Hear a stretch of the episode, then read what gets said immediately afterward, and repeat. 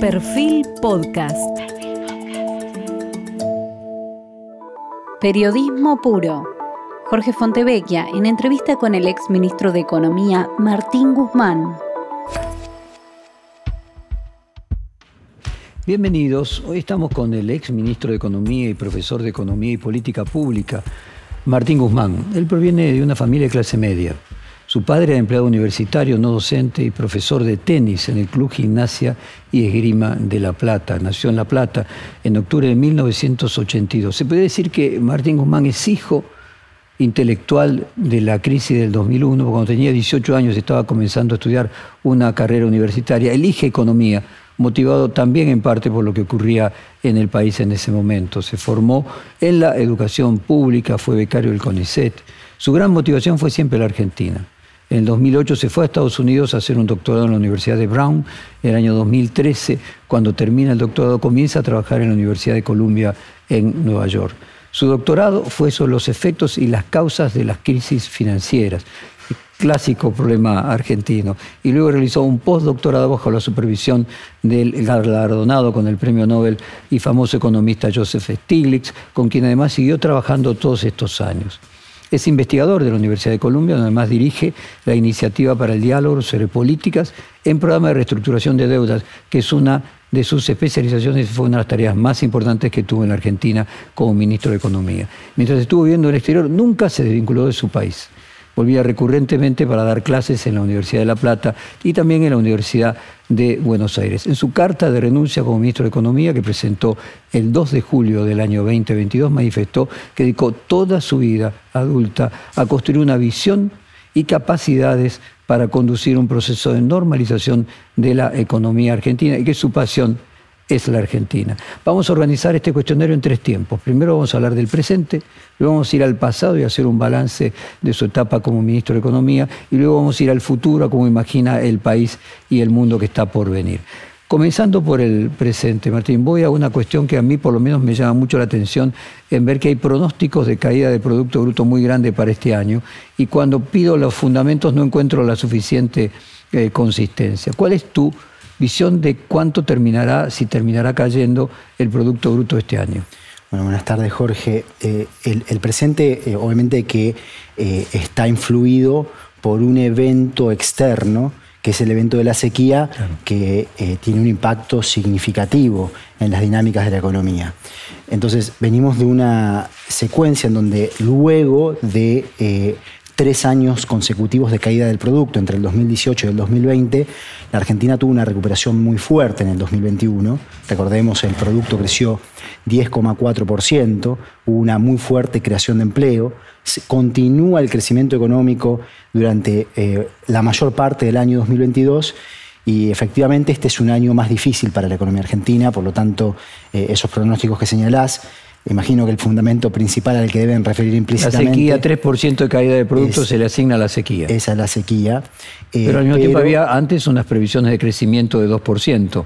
Sí, había previsiones de crecimiento en un contexto donde todavía eh, la gran mayoría de los analistas no estaba eh, incorporando, porque fue un shock el efecto de la sequía. Pero si uno tenía más 2 y la sequía es menos 3, te daría menos 1. Yo escucho a veces pronósticos de menos 4, menos 5 bueno, siempre lo que limita la capacidad de crecimiento del país, en un país donde la moneda históricamente ha tenido un carácter de debilidad y que hay que fortalecer, que es un tema muy importante también del cual hablar, es eh, las divisas con las que cuenta la Argentina.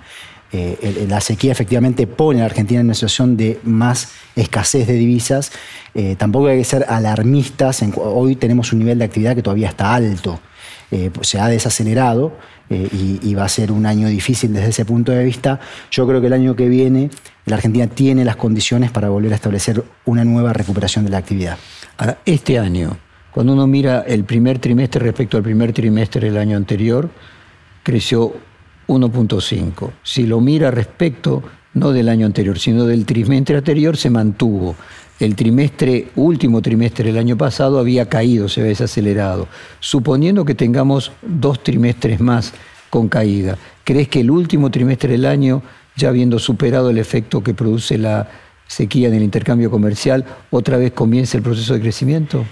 en buena parte va a depender también de la situación política, que es absolutamente central para la dinámica económica. Diría que hoy en Argentina eh, es eh, sacando a los efectos de, la sequía eh, y el tema de la disponibilidad de divisas, es el tema más importante para lograr llevar adelante un programa que pueda ser efectivo para atacar los problemas que tiene la Argentina. Así que la respuesta es, va a depender de qué pase en todo el proceso electoral y miraría como horizonte con posibilidad de una recuperación el año próximo.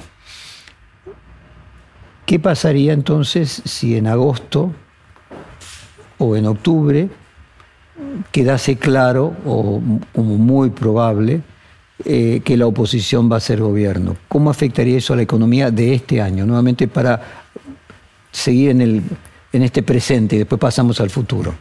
Bueno, hoy eh, se ha manifestado que se, divide en tres grandes bloques el espectro político argentino. Eh, y no, no, es solo cuestión de hablar de la oposición, sino también de la dinámica del oficialismo. Eh, desde el punto de vista de la oposición hay dos bloques. Hay uno que está proponiendo eh, medidas que eh, son soluciones supuestamente simples a problemas complejos, como es la idea de la dolarización, que sería un paso atrás fuerte para la Argentina. eso sería algo grave. en el bloque del oficialismo, el gran tema es cómo se va a resolver el problema de representatividad.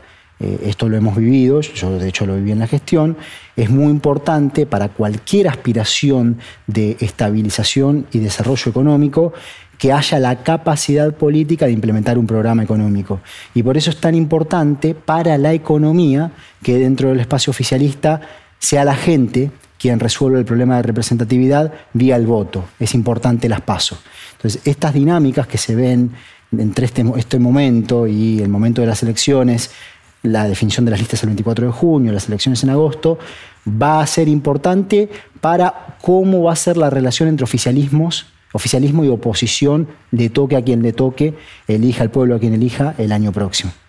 Bueno, pero imaginemos, llegamos eh, a agosto en las PASO o eh, a octubre en la primera vuelta, eh, queda claro de que el oficialismo es competitivo, o queda claro que no es competitivo y que quien aparece como más probable candidato a asumir el 10 de diciembre sea o los libertarios o Juntos por el Cambio. En esas tres alternativas, ¿qué consecuencias tiene para la economía presente, es decir, la economía del segundo semestre, de agosto en adelante? ¿Qué pasaría? Yo creo que un oficialismo competitivo que haya resuelto eh, sus problemas eh, desde el punto de vista de quién efectivamente conduce, que haya discutido contenidos, programas con contenido, eso ayuda a las perspectivas económicas. Eh, en el caso de la oposición, bueno, son dinámicas muy diferentes. Eh, en las el peor escenario sería los libertarios y un intermedio sería Juntos por el Cambio. No, bueno, lo que tiene el, caso de eh, los libertarios es que han sido mucho más explícitos acerca de lo que planean hacer. Juntos por el Cambio es mucho menos explícito. A veces escucho a alguien que dice yo tengo un programa para bajar la inflación, pero no voy a decir cuál es. Entonces hoy todavía no se sabe bien qué va me, a Me refiero respecto a las expectativas. Me estoy refiriendo a este año, ¿no? Después vamos al futuro. Mira, Jorge, en el pasado, cuando Juntos por el Cambio gobernó, eh, al principio también hubo cierta euforia, eh, la idea de que iba a haber una lluvia de inversiones y terminó el país endeudado brutalmente, eh, terminó endeudado con el Fondo Monetario Internacional y terminó desestabilizando profundamente a la economía argentina. Yo creo que buena parte del entusiasmo que estaba presente en el 2015, incluyendo el entusiasmo que había en los mercados, ya se perdió con Juntos por el Cambio. Esa es la realidad que uno ve. Eh, ha, habido una decepción muy grande en parte de quienes creían en ello. Después hay quienes nunca creímos en ello, como es mi caso, y que no me genera mucha esperanza para el futuro de la Argentina. A mí lo que me genera esperanza es un peronismo ordenándose, modernizándose, discutiendo programas y resolviendo sus problemas internos vía el voto de la gente. Eh, ahí vamos en, en, la segunda parte, la tercera parte del cuestionario con el futuro para terminar el tema del Producto Bruto de Diseño, a ver si puedo sintetizarlo para Legos. Si el gobierno resulta competitivo electoralmente, esto va a mejorar las perspectivas económicas del último semestre y entonces a lo mejor la caída de Producto Bruto pueda temperarse hasta casi ser neutra. En el otro extremo, si aparece Milei como eh, muy firme candidato a hacerse cargo de gobierno, puede ser el peor escenario y que la economía termine cayendo 5%, y si fuera Juntos por el Cambio, independientemente de lo que haga después, podría ser una caída entre 2 y 3%. ¿Interpreto bien de esta manera? Para que el, para que el oficialismo sea competitivo electoralmente, hay que transitar un camino de ordenamiento que lo van a dar las elecciones primarias. Ahora, las consecuencias de ello son más para el año que viene que para este año, que ya está bastante avanzado. O sea, que este año eh, no sería entonces el resultado de las primarias y de la primera vuelta ah, ¿No afectaría el resultado económico de 2023? Yo creo que va a afectar a las expectativas y por lo tanto puede tener un efecto más sobre finales del año, pero buena parte del año ya está, ya está jugada. A ver, déjame entender y paro acá con el Producto Bruto cuando yo escucho esos pronósticos menos 5%, digo, bueno, pero menos 5%, es un país que explota. Bueno, eh, cuando la Argentina explotó, la caída del producto fue mucho más grande. Fue menos 10, pero en realidad no fue menos 10 todo junto, pero, en el promedio del año. Menos 12 luego de una larga recesión. Eh, contabas en la introducción a mis motivaciones. Yo esto lo viví. Año, en el año 98 en Argentina empieza una larga recesión. Argentina ahora viene de dos años de eh, crecimiento de la actividad económica. La actividad económica está alta. El principal problema que hoy tiene el país es la inflación, no la actividad. Eh, bueno, como digo, este es un año, por supuesto, más difícil por un conjunto de circunstancias bien conocidas. Vayamos entonces a temas eh, puntuales y tácticos de este año. ¿Cómo ve la cuestión de la suba de tasa de interés y cómo se está atacando al tema de la inflación?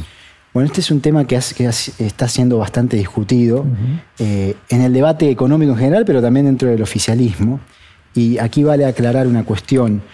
Eh, cuando nosotros llegamos al acuerdo con el Fondo Monetario Internacional para refinanciar la deuda que tomó el gobierno de Juntos por el Cambio, los 45 mil millones de dólares, récord histórico, había un programa económico que consideramos consistente y bien fundado para bajar la inflación. Entonces, ¿cuál era la idea? La idea era atacar los distintos, las distintas causas de la inflación. Primero, la falta de reservas internacionales. Para eso también tenía que haber una política macroeconómica que permitiese que el país siguiese creciendo, pero a un ritmo que permitiese una, una evolución de las importaciones, que vienen acompañadas del crecimiento, tal que se pudiesen juntar reservas. Ir bajando el financiamiento del Banco Central al, al tesoro, Nacional, o sea, lo de los déficits públicos, porque en un país que tiene una moneda débil, como lo llamamos una economía bimonetaria, bueno, parte de lo que eso significa es que los pesos que se emiten no encuentran un apetito del público para ser ahorrados, guardados, demandados. Entonces parte de esos pesos van al dólar y buena parte termina siendo esterilizada por el Banco Central en la forma del ELIX. Y dado que Argentina tenía y tiene restricciones de financiamiento fuertes, para poder bajar la emisión monetaria había que bajar el déficit y se diseñó un sendero al respecto. El Estado debía jugar un rol en involucrarse tanto en la coordinación de expectativas como en el conflicto distributivo, pues eso son las políticas de precios e ingresos, pero si teníamos un programa que tenga el, que haya cohesión sobre que por este programa hay que avanzar, es por aquí por donde se va, eso te ayuda a la credibilidad del programa te ayuda a generar la expectativa de que el programa efectivamente se va a implementar y si se atacan los factores inflacionarios, la inflación puede bajar. Ahí aparece el tema de la tasa de interés de la cual tanto se habla. ¿Qué buscábamos nosotros? Que la tasa de interés real sea positiva, pero ojo con lo que quiere decir eso. Positiva con respecto a la inflación a la que apuntás, a la expectativa que buscas generar con un programa que tiene el apoyo del sistema político, el apoyo de toda la coalición de gobierno. No tasa de interés real positiva con respecto a la inflación del pasado. Entonces nosotros siempre mirábamos la política monetaria definiendo la tasa de interés nominal, buscando que esté arriba de la tasa de inflación, pero de la inflación esperada. Bueno, ahí ha habido un cambio que está reflejado en los distintos, en uno de los memorándums más recientes eh, de las revisiones del acuerdo con el Fondo Monetario Internacional. Lo que se está haciendo es comparar la tasa de interés nominal con la inflación de los últimos meses la inflación núcleo de los últimos meses. Entonces, ¿qué ocurre con eso? Bueno, lo que ocurre es que hay un cambio con respecto al patrón de la política monetaria que se había definido en el acuerdo con el Fondo Monetario Internacional. Es distinta hoy que aquella que nosotros buscábamos ejecutar.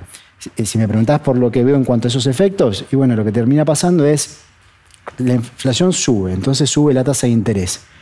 La tasa de interés no es en la Argentina, como buena parte de los depósitos los toma el Banco Central, los esteriliza con sus letras de liquidez, las LELIX, la tasa de interés es la tasa que paga el Estado también. Entonces, ¿cómo se pagan los intereses nominales más altos? Y lo, dado que no es que el déficit, Y pero el déficit no se, no, se va, no se baja más rápido, se termina pagando con emisión monetaria. Y todo el mundo entiende eso. Entonces eso afecta a las expectativas de inflación.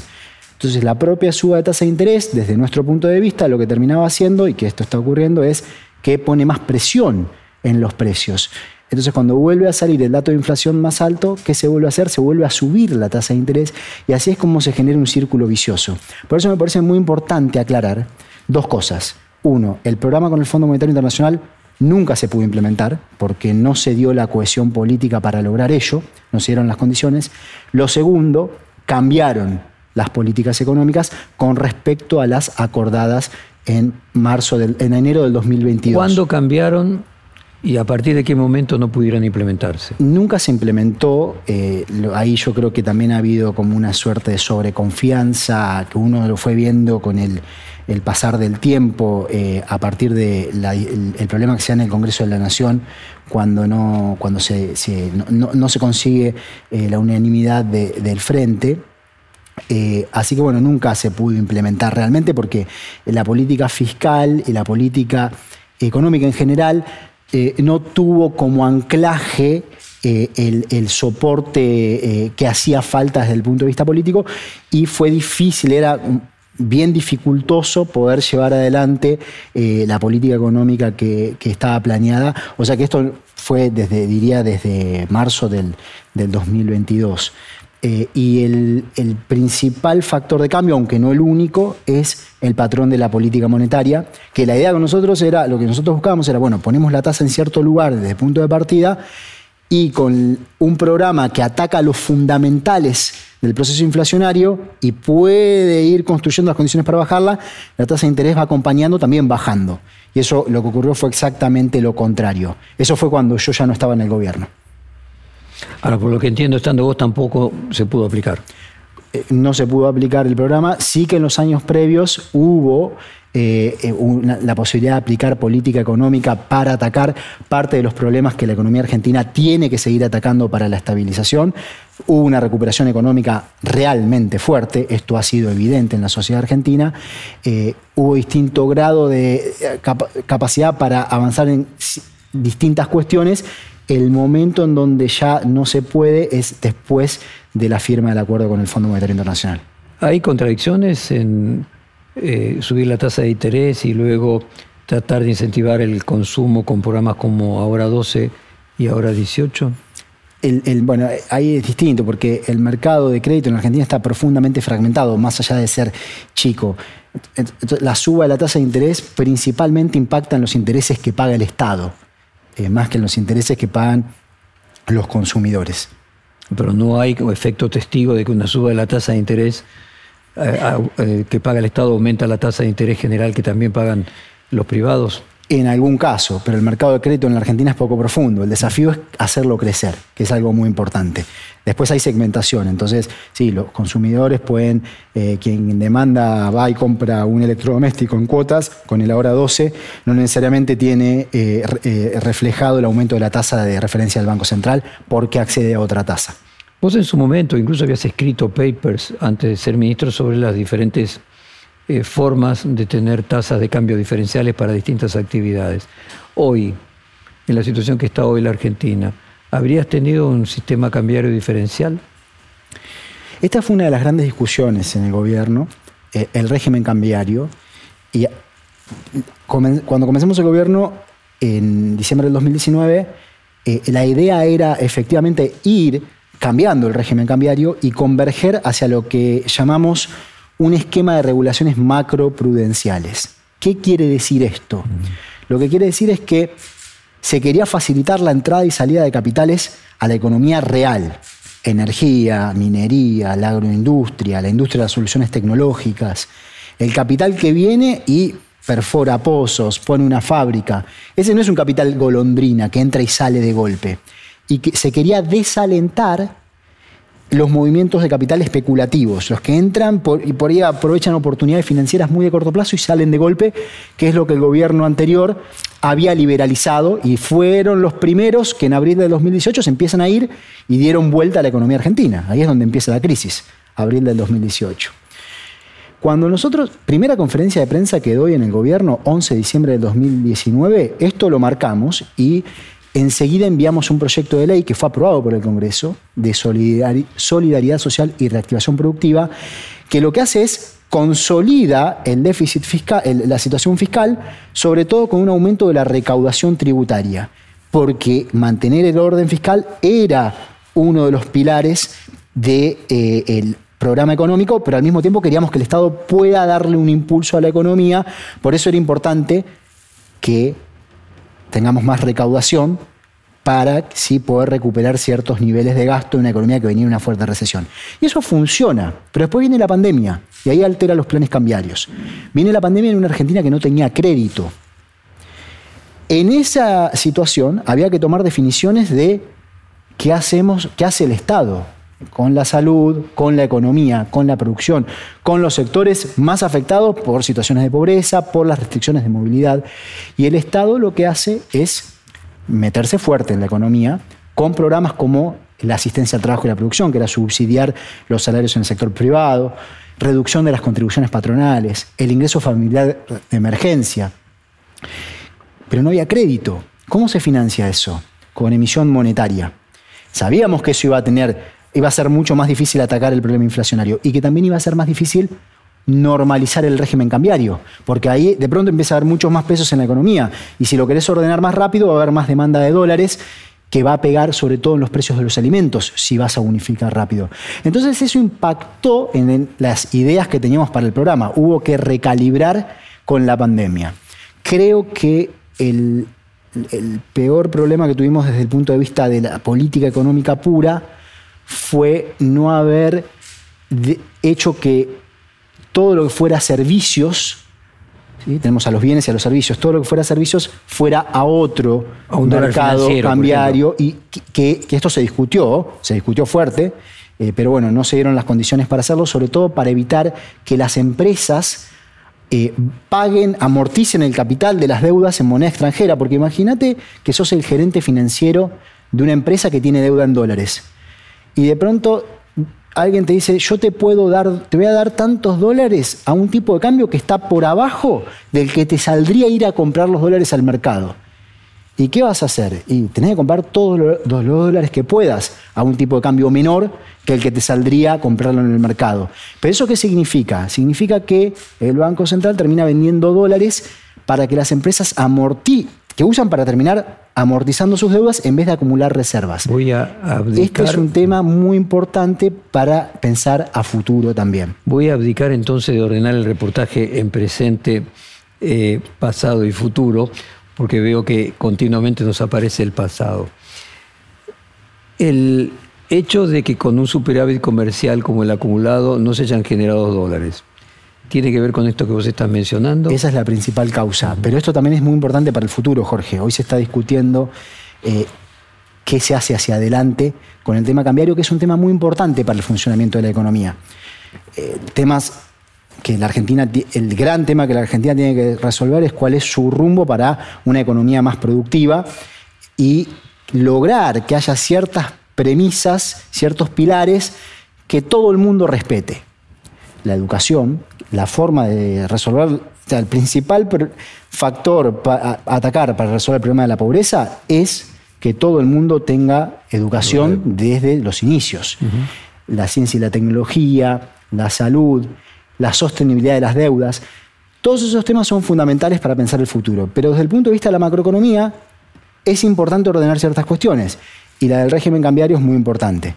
Entonces, ver la experiencia de estos años para, y que cada una de las opciones que quieren postularse a gobernar la Argentina digan, bueno, yo pienso esto sobre cómo ordenar la cuestión macroeconómica, qué hacer con el régimen cambiario, me parece muy importante para el futuro. te queda muy claro que vos tenés, en ese sentido, queda muy claro que junto por el cambio plantea una unificación del régimen cambiario, la discusión es si el primer día, a los seis meses o a los doce meses, en el caso de ley plantea directamente la sustitución de la moneda y me da la sensación, lo que vos planteas es que el peronismo sería el único que diría que el régimen cambiario no tendría que ser liberado, que no tendría que haber... No, yo creo que tiene que haber una convergencia a una unificación, pero regulado, evitando que el capital especulativo pueda entrar y salir de golpe y dé vueltas al país y afecte negativamente a quienes en la Argentina producen. El punto es a qué velocidad se llega ahí.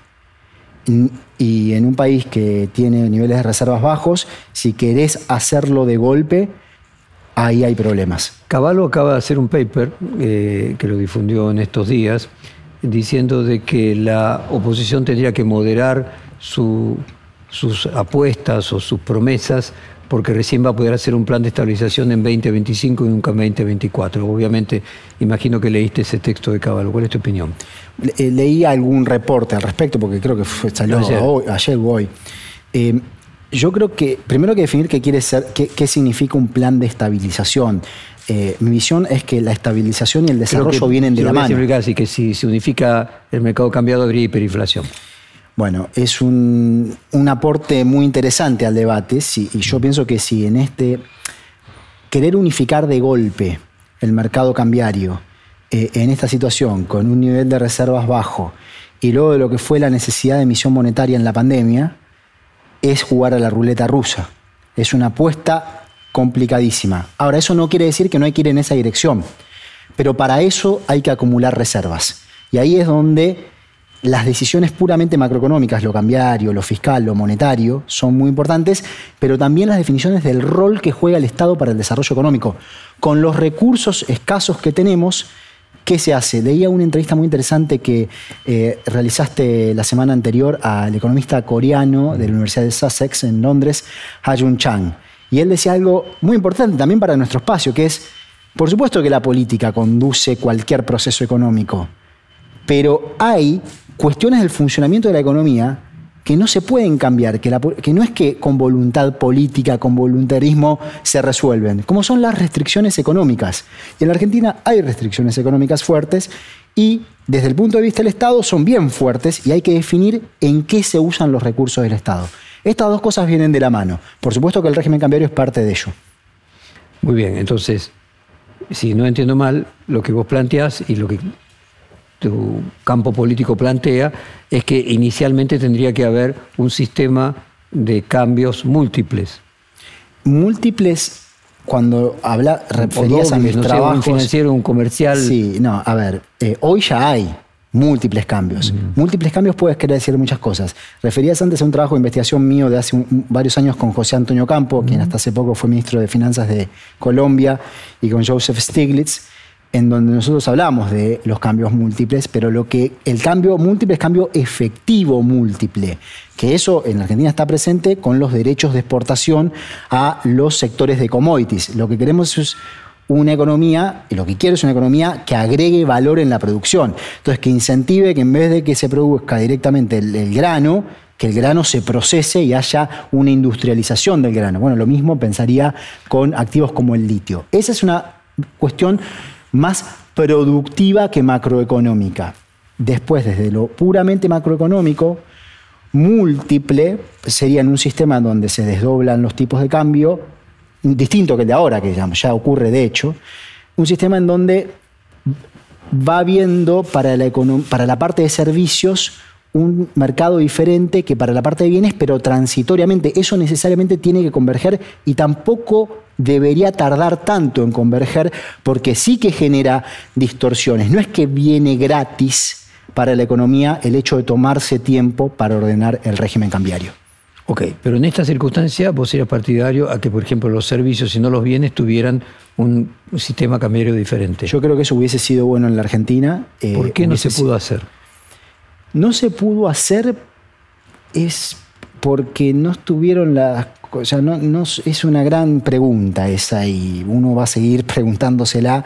Eh, la realidad es que se discutió y que la decisión fue eh, no hacerlo. Eh, fue interesante porque también hubo discusiones de las consecuencias. Ahora, esto más que mirarlo para atrás me importa más mirarlo para adelante, eso es lo que importa. Entonces, más de por qué no se pudo es, bueno, charlemos de esto y creo que es sano que esté habiendo más debate públicamente al respecto para el futuro. En ese contexto, ¿hay alguna responsabilidad del Banco Central en habiendo habido esa cantidad de superávit comercial que no se haya podido acumular reservas? Yo no sé qué sentido tiene ponerse a ver eso para el pasado cuando en realidad lo que la Argentina necesita es mirar hacia adelante en un país que tiene grandes oportunidades realmente. Yo creo que la Argentina le puede ir eh, muy bien y creo que hacia adelante la responsabilidad que va a tener el Banco Central, conduzca quien conduzca, es encontrar en este punto el régimen cambiario adecuado para poder acumular reservas en un país que va a tener la capacidad el año que viene de generar superávit comercial.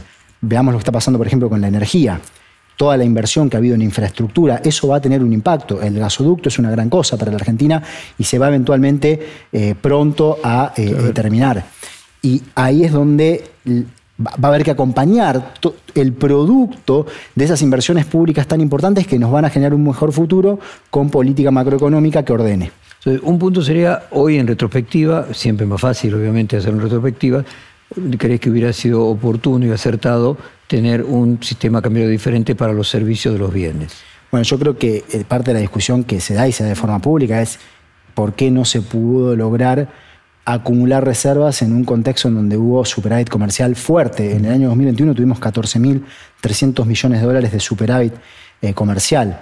Y la principal, el principal factor efectivamente ha sido el tema del pago de los servicios financieros de las empresas Ojo que también están las de las provincias, que reestructuraron sus deudas, pero que eh, fueron reestructuraciones que no fueron iguales que la, de la nación y que eso también contribuyó, aunque en menor medida, a lo que fue el tema de los pagos de las deudas en moneda extranjera de las empresas. Ahí hay un punto. Otro punto. ¿Crees que subestimaron la inercia inflacionaria y que hubiera sido necesario un plan antiinflacionario desde el comienzo? Veamos, vamos por parte. Primero, ¿cuánto fue la inflación en febrero del 2020, la inflación mensual? Antes de la pandemia. Antes de la pandemia. Yo, lo respondo porque tengo el número fresco. Fue 2%. En septiembre del 2019 había sido casi 6%. O sea que cuando nosotros comenzamos el gobierno hay un impacto en las expectativas y funciona. La inflación bajó. Después vino la pandemia y hubo que recurrir, y yo estoy convencido de que era lo que correspondía en ese momento, a la emisión monetaria. Sin embargo, si miramos el 2021, la inflación interanual dio 50,9%, es decir, menor que la que había dado en el último año del gobierno de Macri, que fue 53,8%. Yo creo que la lección principal que nos deja esto para el futuro es aquella de la que hablábamos al principio, la importancia de que los distintos espacios puedan irse ordenando desde el punto de vista político, que la gente resuelva ese problema, para poder implementar un programa económico que en los participantes de la economía inspire confianza, credibilidad en su capacidad de ejecución. Después de la pandemia. Es posible bajar la inflación en la Argentina. Es absolutamente posible. Y hay que hacerlo sin sacrificar nuestras posibilidades de desarrollo que es lo que haría la dolarización, que es tomar un atajo, es decir, abandono la moneda, ah, qué fácil, como si fuera tan fácil como si eso no tuviera costo. No, eso no sirve. A nadie le ha ido bien por abandonar la moneda. Hace unos días yo hablaba con Rafael Correa en un, en un podcast donde él decía, el crecimiento de Ecuador no fue gracias a la dolarización, fue a pesar de la dolarización. Y si vemos los otros países, pasa lo mismo. No es serio ese camino para el desarrollo de un Estado-nación pero tenemos que recuperar nuestra moneda. Muy bien, vos tenías la pandemia, que era lo que no estaba dentro de los planes. Después de la pandemia, ¿habría que haber hecho un plan antiinflacionario? Ese era el, acuerdo con el Fondo Monetario Internacional, era un esquema, era darle continuidad y profundizar, porque como es conocido, habíamos tenido algunas cuestiones en donde fue difícil avanzar, como la reducción de los subsidios energéticos. Era darle más profundidad a un esquema de política macroeconómica consistente. Ese era el esquema para bajar la inflación.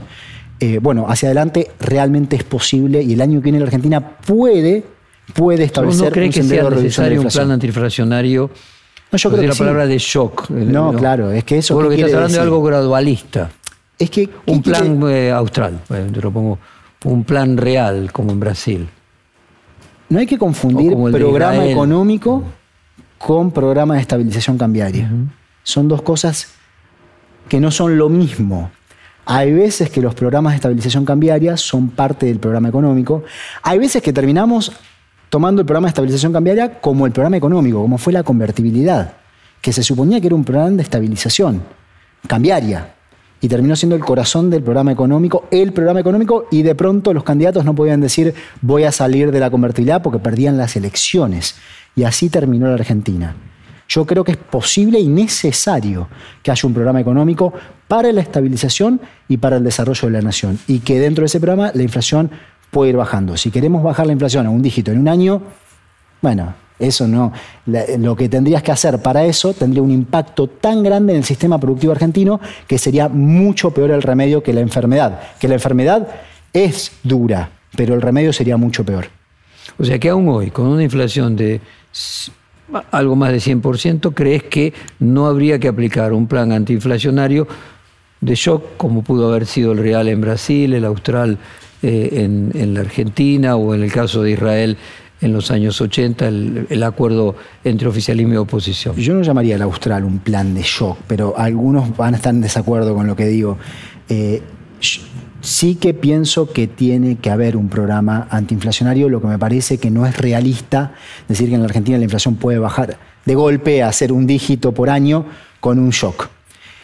Y si querés hacerlo, si lo queremos hacer eh, sacrificando directamente la moneda, sería, como digo, eh, grave en términos de pobreza y en términos de empleo. ¿Intuyo, defendés el plan austral, intuyo en lo que está diciendo al decir que no es de shock? no es por una cuestión de defensa, sino que es parte de un proceso que también busca, sobre la base de la política macroeconómica concreta, eh, anclar expectativas. Después, bueno, hay gente que hace, podrías entrevistar a gente mucho más preparada, desde el hecho de que vivió y participó del diseño del plan austral, eh, y, lo que pasa después eh, desde el nivel político para darle continuidad. Muy interesante, por ejemplo, el libro de Torre al respecto.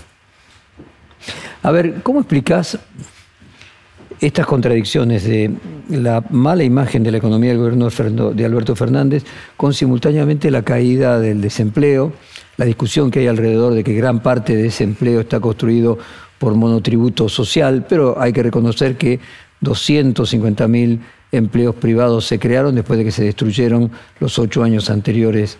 Eh, al mismo tiempo, la alta tasa de actividad industrial.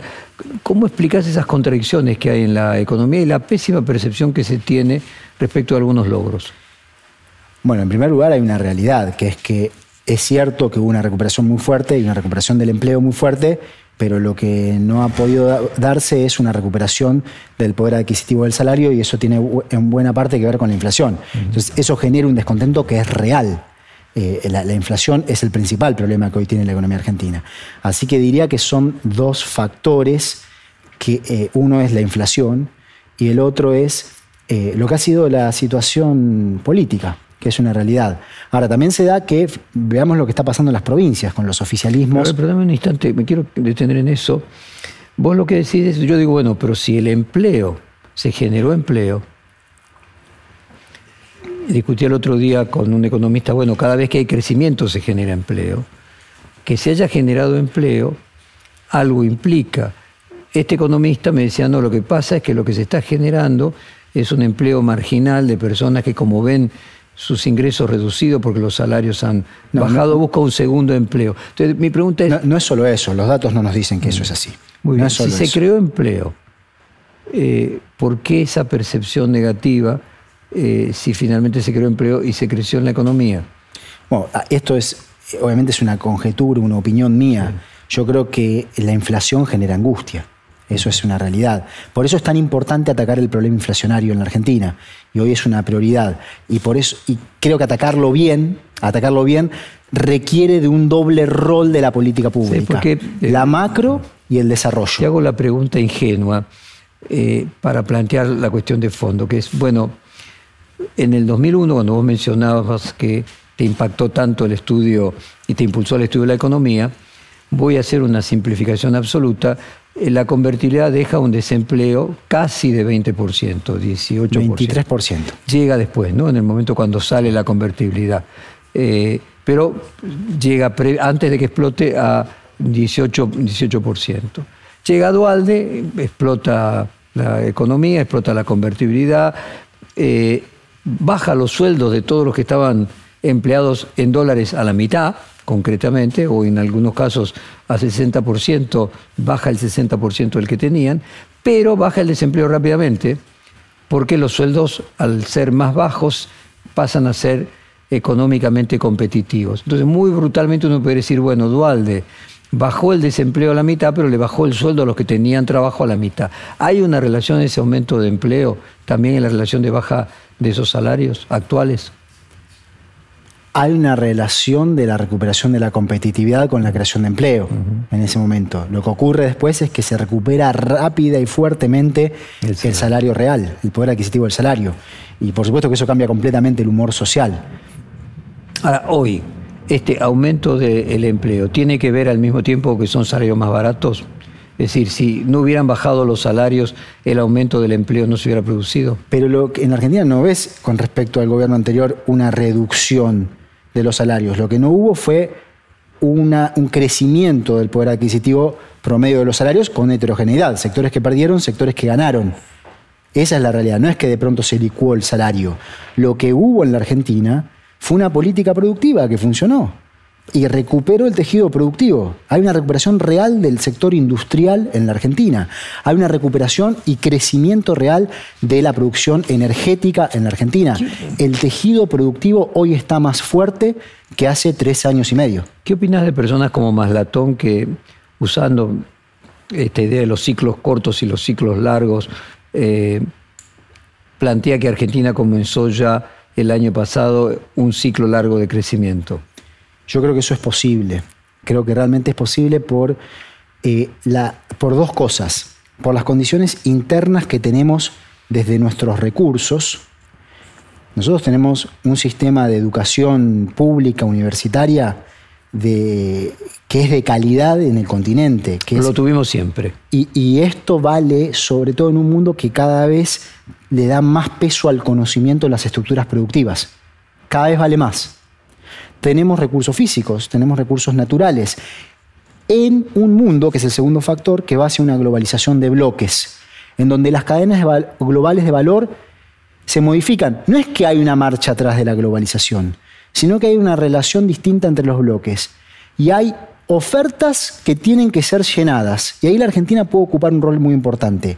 La política exterior, es uno de los pilares de la política económica también. Pero vos decís es, la Argentina siempre tuvo, con varios premios Nobel de Ciencias Duras, un eh, capital humano muy por arriba de los países en vía de desarrollo. La diferencia, que hoy le plantearía una oportunidad mayor, es que hoy se valora más porque el tipo de trabajo que hoy existe es menos de fuerza y más de conocimiento. Después Argentina siempre tuvo recursos humanos, hoy tiene más porque se le agrega vaca muerta y se le agrega los minerales. Y luego la regionalización de la globalización le genera una oportunidad a la Argentina. La, energía y, la minería, los minerales estratégicos van a tener un rol muy importante en el futuro. Quisiera extenderme sobre el tema de la energía, que es un tema importante. La, energía es uno de los costos principales en toda estructura productiva. Y hoy venimos de una crisis energética reciente por la guerra en Ucrania. Esto fue un problema.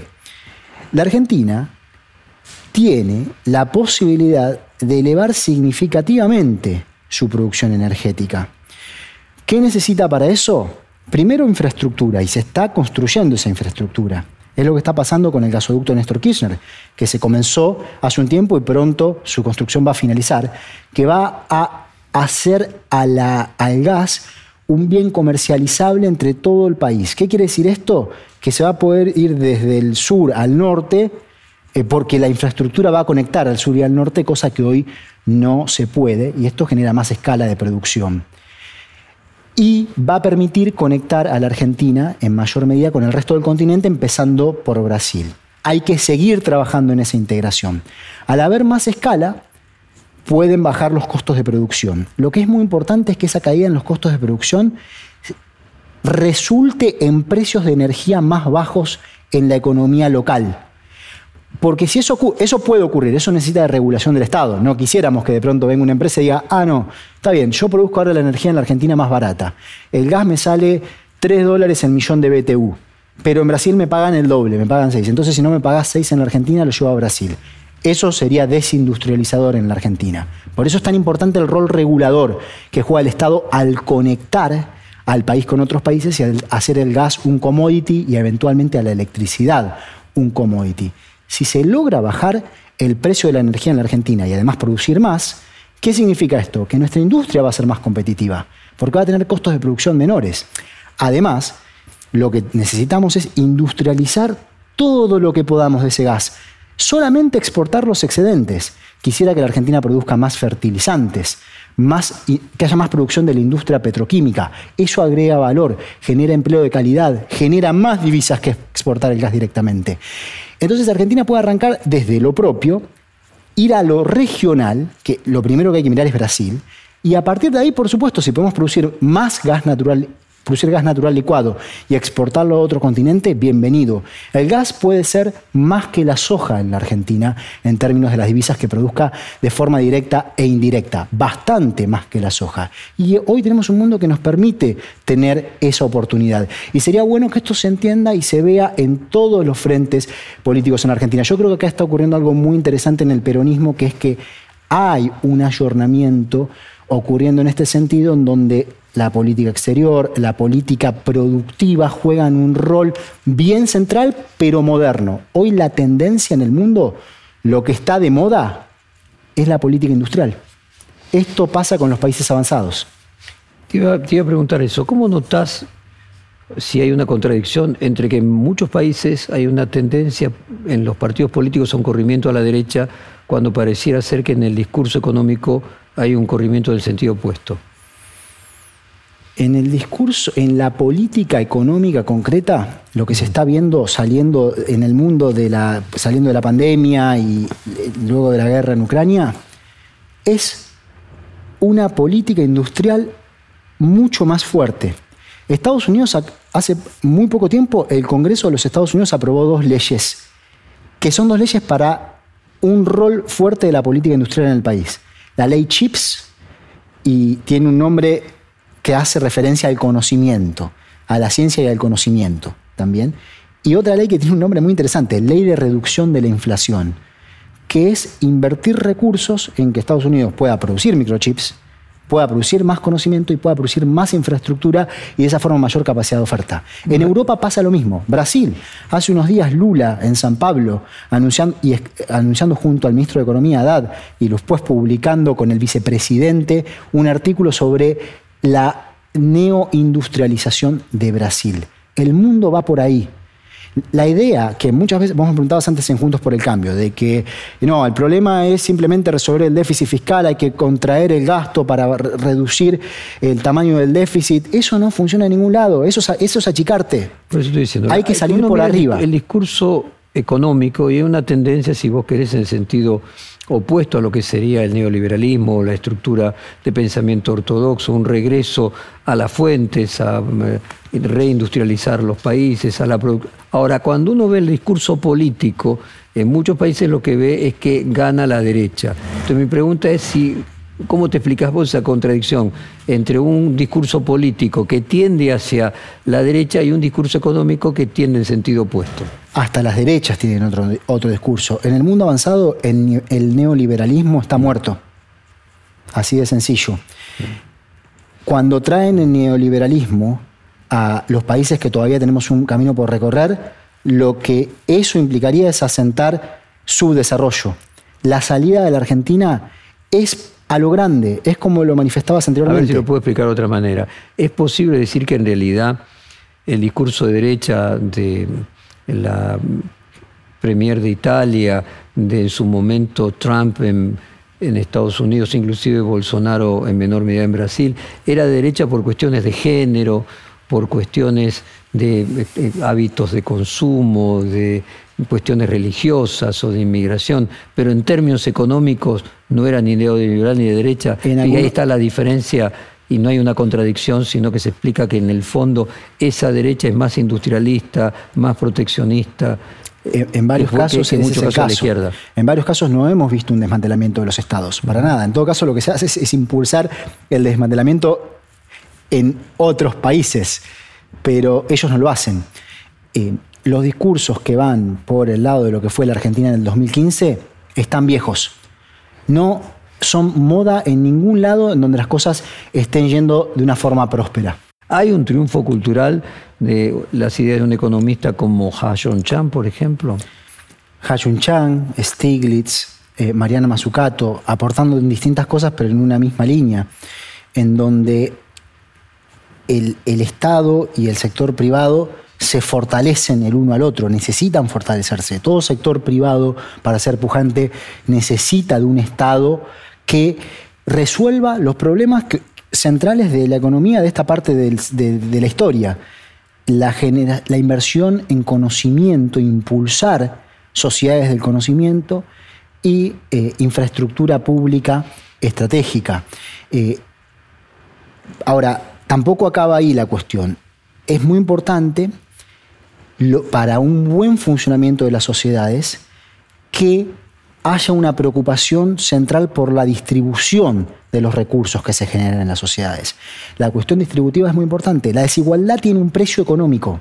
Stiglitz tiene un libro que se llama El precio de la desigualdad. Y lo que está diciendo es, ojo que la desigualdad te cuesta en términos de performance económica. Por eso también debe ser una preocupación central de la política económica eh, la cuestión distributiva. ¿Qué te pasa cuando escuchás las propuestas económicas de Juntos por el Cambio hoy y lo que harían a partir de diciembre?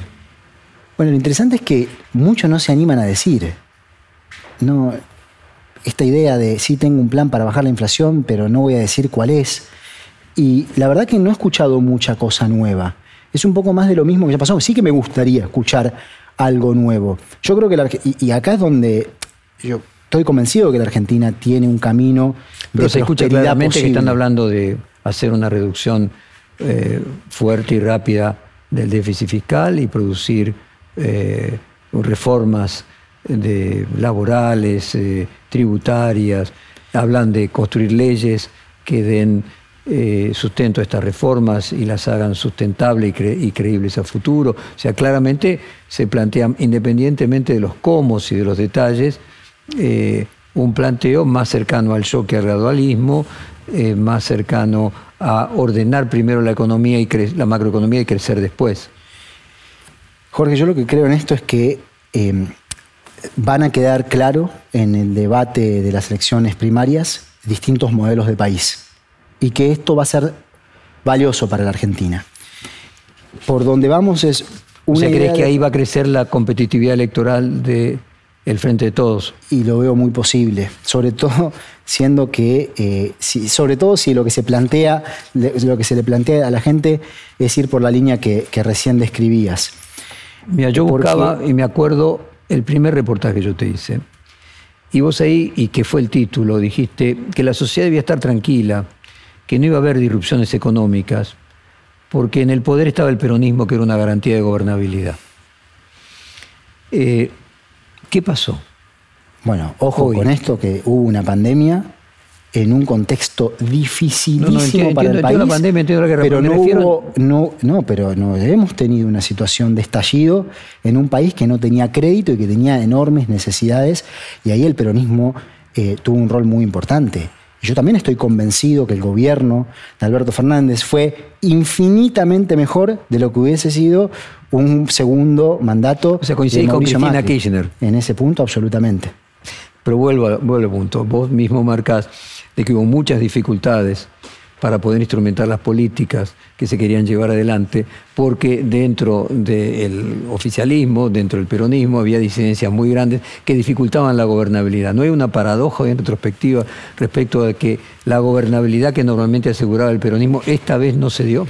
No, pero también hubo mucho muy importante para la gobernabilidad que se pudo hacer y en la Argentina se administró una pandemia de la forma en que se hizo, no hubo los grandes desmanes que se podrían haber presentado en una situación como la que la Argentina vivía y el mundo nos traía y hubo una recuperación del tejido económico. Ahora, volviendo a esta cuestión tan importante de los modelos de país, eh, lo que sí visualizo es que es posible que en este debate electoral haya una idea que vuelve al pasado y lo que te dice es, el problema es simplemente que hay que generar las condiciones del equilibrio fiscal y que eso va a generar eh, que hay que cambiar ciertas características de, de las instituciones independizando el Banco Central, dirían algunos, no es mi caso, yo pienso que el Banco Central tiene que ser el Banco de la República y no tener la República del Banco Central, eh, reforma laboral que quiten derecho a los trabajadores, atajos desde el punto de vista de la estructura tributaria, y esa no es una economía que vaya a generar una salida por arriba, mientras que hay una alternativa, y esa alternativa también requiere de un ordenamiento del Estado, de una recuperación de las posibilidades de crédito público en nuestra moneda, de una recuperación de nuestra propia moneda. Para eso hay que ir ordenando las cuentas públicas. En esa dirección se viene. ¿eh? No nos olvidemos que el déficit primario era 6,5 del producto en el 2020. Hoy es muchísimo más bajo. Pero que al mismo tiempo te dice, yo apuesto por la estabilización y el desarrollo al mismo tiempo, juntos, porque tienen que venir juntos.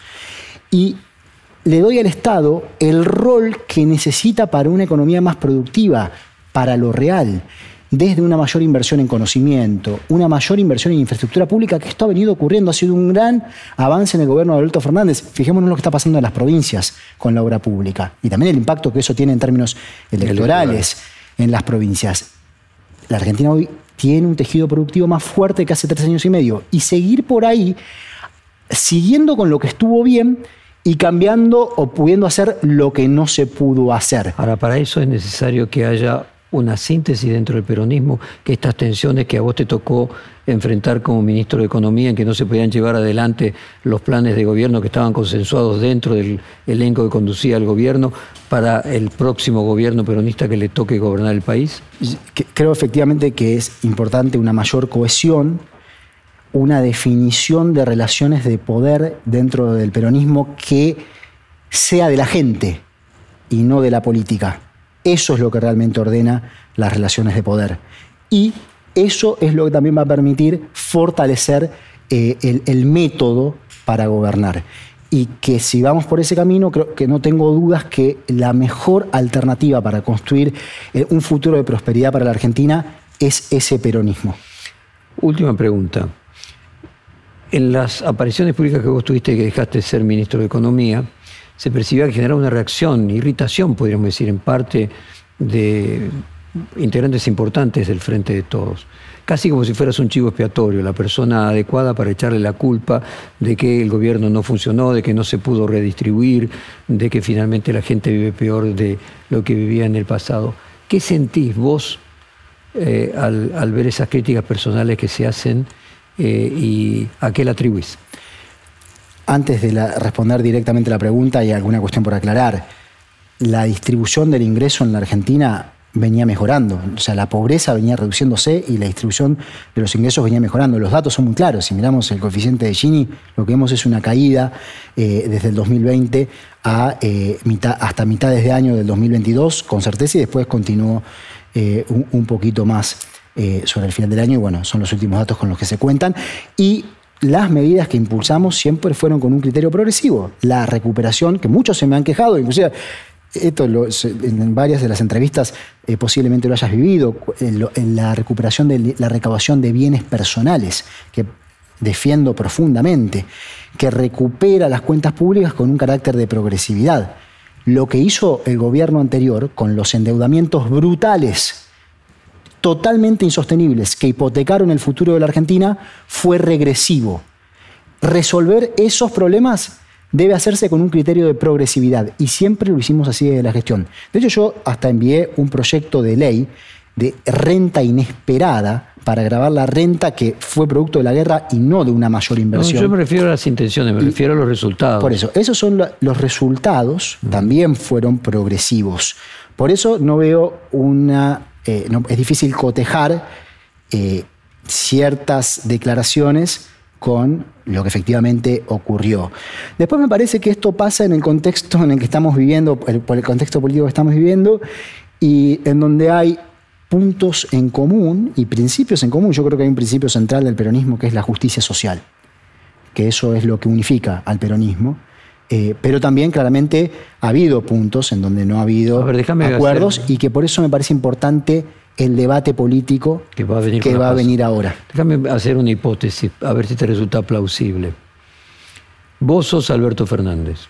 O sea, cuando se critica a Alberto Fernández, se te critica a vos y viceversa, y sos el símbolo de, entre comillas, el fracaso de la presidencia de Alberto Fernández. Y la culpa la tenés vos.